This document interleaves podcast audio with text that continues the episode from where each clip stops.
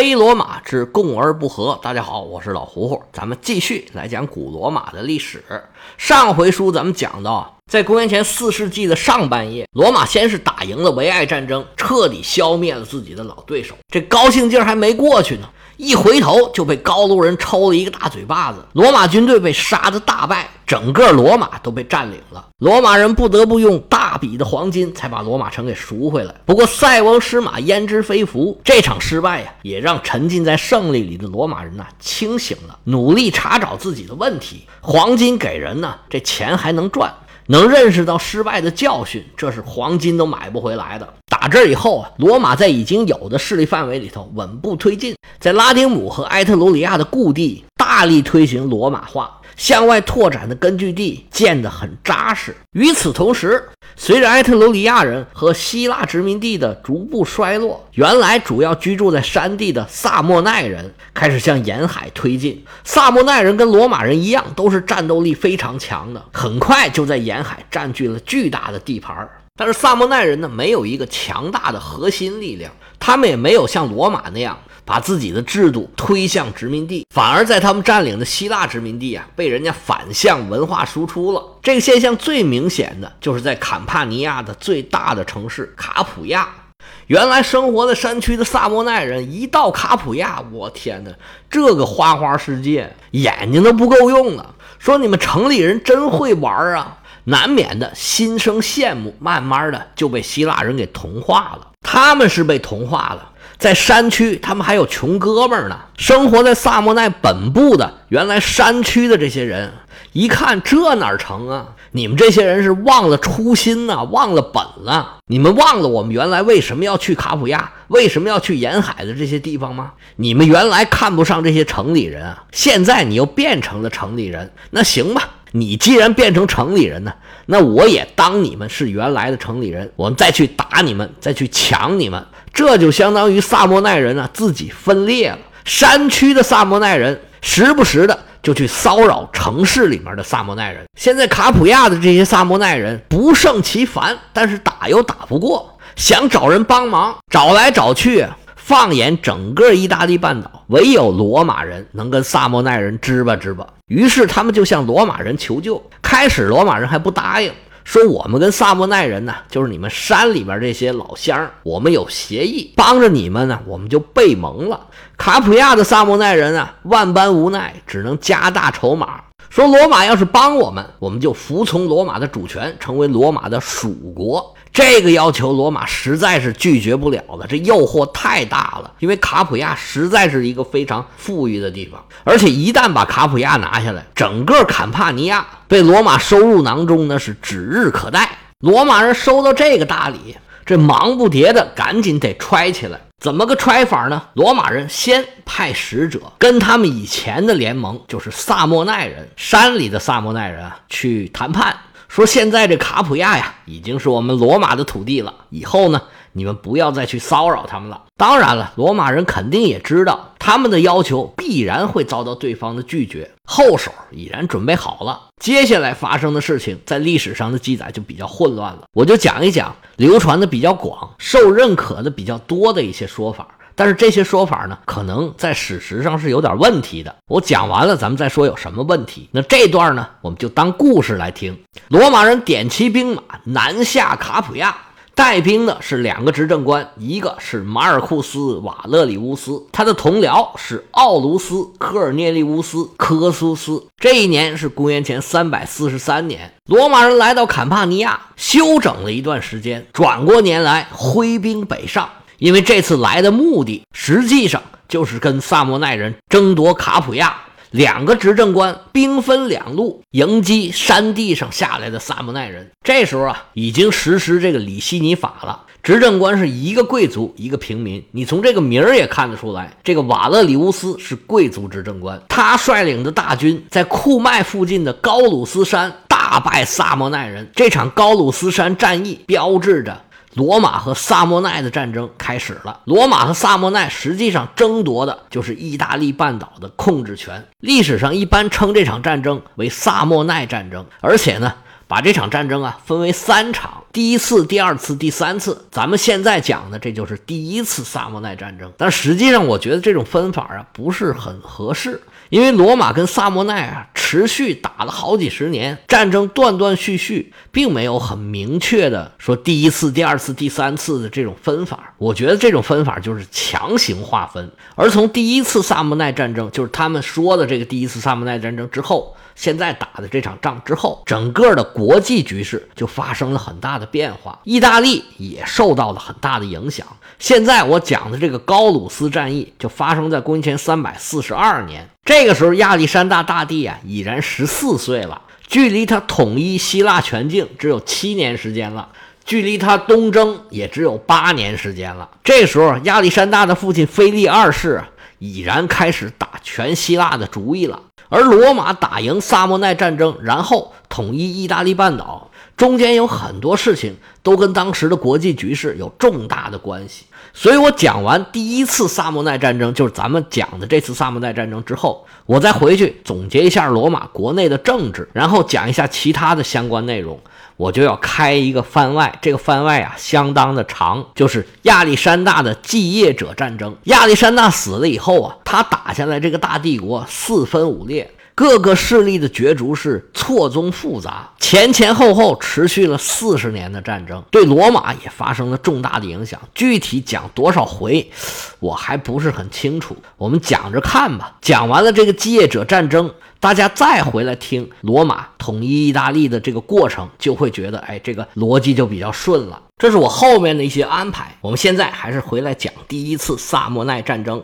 瓦勒里乌斯在高鲁斯山脚下取得了大胜，但是他的同僚就没这么幸运了。他的同僚是科尔涅利乌斯·科苏斯，他是一个平民执政官。因为在里希尼法颁布之后，这两个执政官，一个贵族，一个平民。这瓦勒里乌斯是贵族，另外一个就肯定是平民。这位执政官带着罗马大军来到了一处隘口。走到了一半才发现，哎呦，这地形不妙啊！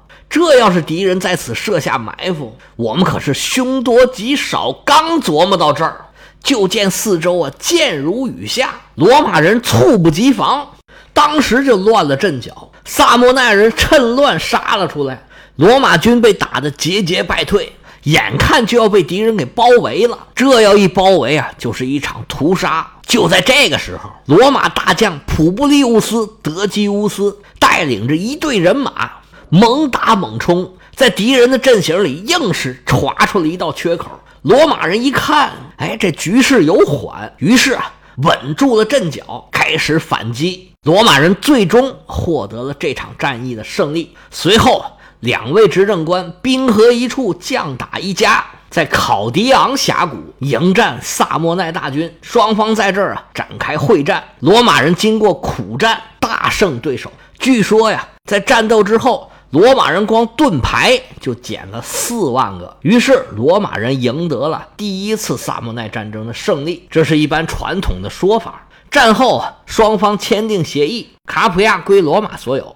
利利斯河上游的城邦贴亚努姆，还有附近的一些沃尔西人归萨莫奈人处置。战胜的罗马获得了卡普亚，他们朝思暮想的富庶城邦。萨莫奈人虽然战败了，但是也不亏，也获得了适当的补偿。他们当然也觉得也也还行，算是皆大欢喜吧。这里面呢有几个地名，咱们需要解释一下。第一个呢就是这个考迪昂峡谷，这是从坎帕尼亚到萨莫奈山区一个必经的险要的战略重地。以后啊，在这儿还发生过很重要的战役，对罗马人非常的重要。到底什么事儿呢？我们讲到了再说。而这个考迪昂峡谷或者叫卡夫丁峡谷在西方是一个成语，成了耻辱之谷的一个代名词，引申为人们在谋求发展时候遇到的极大的困难和挑战。马克思曾经引用过这个词儿，意思就是有些国家可以从前资本主义阶段直接进入社会主主义阶段，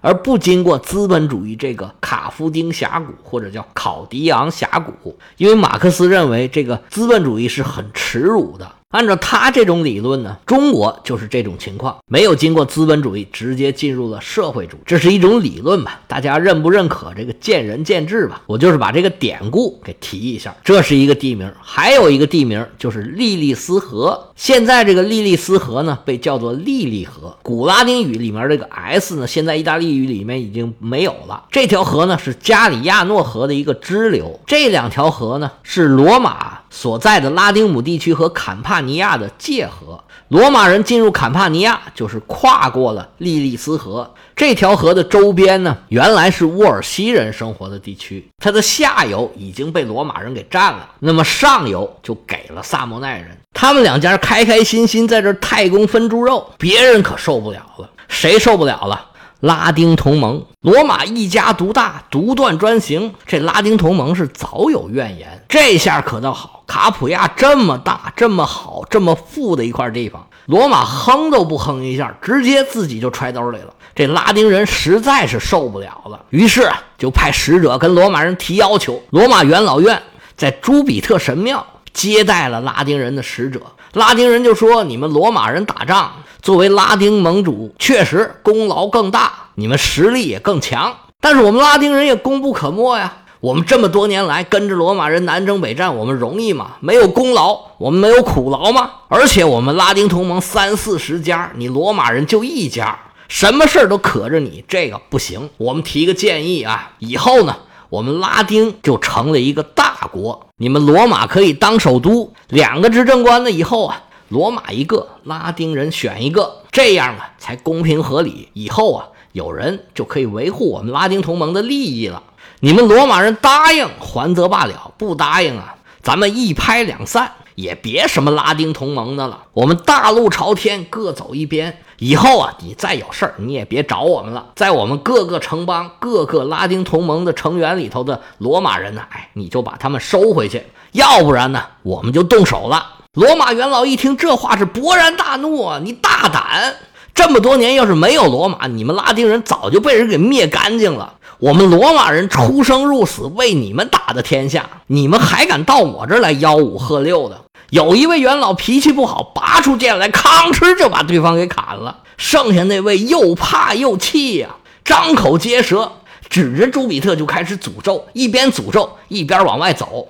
刚走到门外，就听嘎啦一个炸雷，正打在他的眼前。这位使者惊慌失措，从台阶往上下的时候，一脚踩空，咕噜咕噜咕噜咕噜，就就从台阶上给滚下来了。滚到台阶下头，大家一看呢，这脖子都摔断了。两位使者死于非命，那拉丁同盟还能忍呢？除了一两个罗马的死忠粉之外。所有拉丁同盟的成员全部对罗马宣战，还有一些归顺不久的沃尔西城邦，一看哟，罗马这是要倒霉呀，咱们赶紧的加入了反罗马的联盟。这时候卡普亚也明白过味儿来了，罗马人来了，我们是一点好也没得着啊。这回罗马人要倒霉了，要不咱们也干他一下子？卡普亚也加入了这个同盟。不过卡普亚有很多贵族的骑士阶层，哎，他们觉得罗马挺好，决定出兵帮助罗马人。另外，刚刚跟罗马签了协约的萨莫奈人也成了罗马人的同盟。这个时候，罗马人是腹背受敌，而且远离故土。罗马军团身处坎帕尼亚，已经跟罗马被切断了。拉丁同盟的联军朝着他们就扑过来了。罗马人现在是背水一战，这仗打不赢啊，罗马就面临着失去一切的危机。他们能不能再是拉丁同盟的盟主就很难说了，而且得到的外边这些土地啊，可能都要失去了。罗马这几百年可能就白混了，一夜被打到解放前去了。双方的大军在维苏威火山脚下的特利法农摆开了战场。这时候，罗马军团的贵族方面的执政官是提图斯·曼利乌斯·托克图斯，他的同僚执政官则是在第一次萨莫奈战争英勇退敌的德西乌斯。这场战争啊，说白了其实是内战。罗马人也是拉丁人的一支。他的对手啊，跟他们说着一样的语言，以前啊都是并肩作战的战友，这一下啊大家都兵戎相见，多少心里有点别扭。于是罗马人规定说，任何罗马的士兵都不允许和对方啊单挑作战，违者处死。但是朋友们可能都猜到了，一般这种命令呢，都是给主角的儿子设的。在共和初期的布鲁图斯就曾经有这么一回，这以后啊还会有。罗马这儿子好像也不怎么值钱，而且呢都有点贱扯扯的。下了这个命令之后，执政官托克图斯他的儿子立刻就把这个命令给违反了，和对方的一个军官单挑，不但把对方给杀死了，还把尸首拖回来了。他这得意洋洋的向父亲表功的时候，这托克图斯心里都气炸了。那也没办法呀，只好把他自己的儿子拖到全军面前，当众斩首。主帅杀了儿子，罗马人开始备战，眼看要打仗了。这前一天晚上啊，这位托克图斯啊，心绪不宁，翻来覆去睡不着觉，折腾了一晚上。第二天呢，这眼睛都肿了。于是他就把他这同僚执政官给请来了，说：“老德呀，这位不是德西乌斯吗？老德呀，昨晚上啊，我这心绪不宁，折腾了一晚上，净做梦了，没怎么睡觉，闭上眼睛就是打仗，闭上眼睛就是打仗。”德西乌斯吓一跳，说：“啊，我也是啊，你这梦里是不是这样这样这样那样那样那样的？”托克图斯吓一跳，啊，没错啊，俩人把这梦一对呀，哎，一样。